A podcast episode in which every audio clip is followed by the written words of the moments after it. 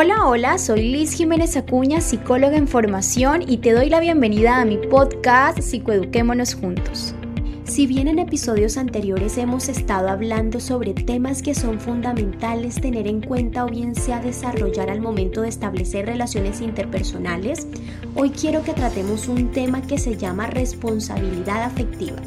Esta responsabilidad afectiva se hace pertinente tratar porque al momento de nosotros establecer relaciones con el otro debemos tener en cuenta que nuestros actos tienen también un efecto en las otras personas. Por lo tanto, los invito a que podamos reflexionar sobre cómo estamos construyendo entonces nuestros vínculos afectivos. Y es precisamente por esto que me gustaría empezar compartiéndote una frase que pude leer cuando estaba construyendo esta temática.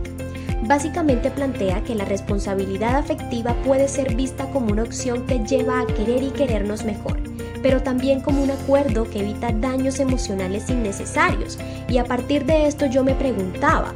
¿Cuántas veces nosotros vamos por la vida sin pensar que nuestras acciones podrían generar consecuencias en los demás? O bien sea podrían generar daños emocionales en las personas que están a nuestro alrededor. ¿Realmente en algún momento de tu vida te has detenido a pensar en esto? Resulta que muchas veces caemos en el error de que al momento de establecer relaciones de parejas es el único vínculo en el cual se requiere asumir una responsabilidad. Pero esto, como bien lo he mencionado anteriormente, es algo erróneo y precisamente es erróneo porque todos los vínculos que impliquen una carga afectiva deben estar precisamente basados en ese consenso, en ese cuidado por el otro o entre ambos y ese diálogo sobre estos mismos, es decir, sobre los sentimientos y las emociones que surgen precisamente de cada una de estas relaciones interpersonales que establecemos. En este orden de ideas es importante que conozcamos que este concepto tiene sus raíces, su origen en los movimientos feministas. Pero más allá de ello, el objetivo está en poder construir vínculos afectivos que estén bajo las mismas condiciones o bien sea en términos de igualdad, que sean relaciones más equitativas, que estén basadas en ese respeto y esa transparencia, en la cual no solamente nosotros tengamos en cuenta nuestros deseos, el poder satisfacer nuestras necesidades, bien sea emocionales u otras, sino que también nos detengamos a pensar cómo estas conductas podrían impactar en el otro. Y ojo con esto porque realmente no implica o no quiere decir que debamos anteponer los deseos de los demás antes que los nuestros, sino es precisamente el hecho de que debemos reflexionar si esas necesidades y esos deseos que yo tengo y que quiero satisfacer podrían tener un efecto en la otra persona y debo asumir esa responsabilidad.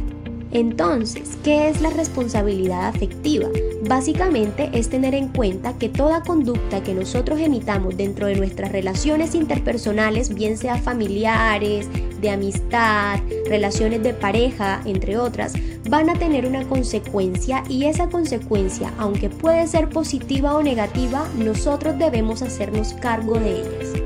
Implica también el cuidado de las emociones propias y ajenas, pero también el ser cuidadosos ante la toma de decisiones. Decisiones que de repente podrían afectar a nuestros amigos, a nuestros familiares o a nuestra pareja. Y aquí no se trata tampoco de que evitemos tomar decisiones que sean sanas y necesarias para nosotros, simplemente por no generarle un malestar o hacerle daño a los demás porque en algunas ocasiones esto es necesario. Es necesario aun cuando otras personas se vayan a ver decepcionadas, pero aquí lo importante es que lo tengamos presente como una posibilidad, es decir, que podamos ser conscientes de que precisamente nuestros actos podrían tener efectos en el otro y viceversa, porque también los comportamientos de los demás van a generar un efecto en mí. Y todo esto es importante porque este proceso de conciencia va a permitir que nosotros podamos plantear nuestras acciones desde una comunicación y el establecimiento de acuerdos precisamente en nuestras relaciones interpersonales. Entonces, por ejemplo, podríamos ver la responsabilidad afectiva desde las relaciones de parejas, que es lo más común,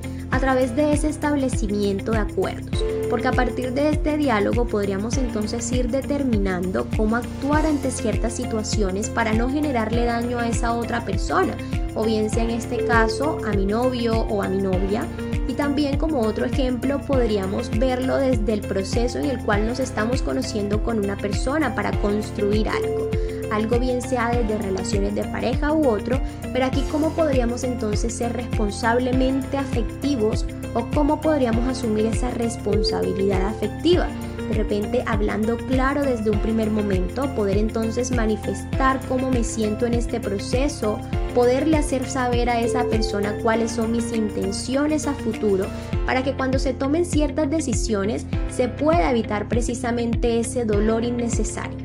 Ahora bien, ser responsablemente afectivos es entonces poder establecer límites y acuerdos claros en tus relaciones interpersonales, que puedas comunicar y gestionar tus emociones, asimismo que seas comunicativo con tus deseos y cambios de opinión, que expreses cuáles son tus intenciones y expectativas con el otro, pero también que seas sincero y que puedas buscar ser coherente con tus acciones es decir, con aquello que tú quieres recibir, pero también con aquello que estás dándole y ofreciéndole a la otra persona. Y lo importante aquí es poder tener ese equilibrio, que puedas también ser empático y escuchar activamente al otro y comprender que hay un otro precisamente, que no solamente se trata de ti.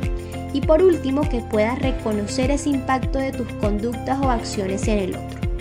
Finalmente, recuerda que cuando adquieres responsabilidad afectiva no solamente estás cuidando de tu salud mental, sino también proteges la salud mental de las personas que te rodean. Gracias por escucharme, espero que haya sido de tu agrado, que hayas aprendido algo nuevo y te espero en un próximo episodio.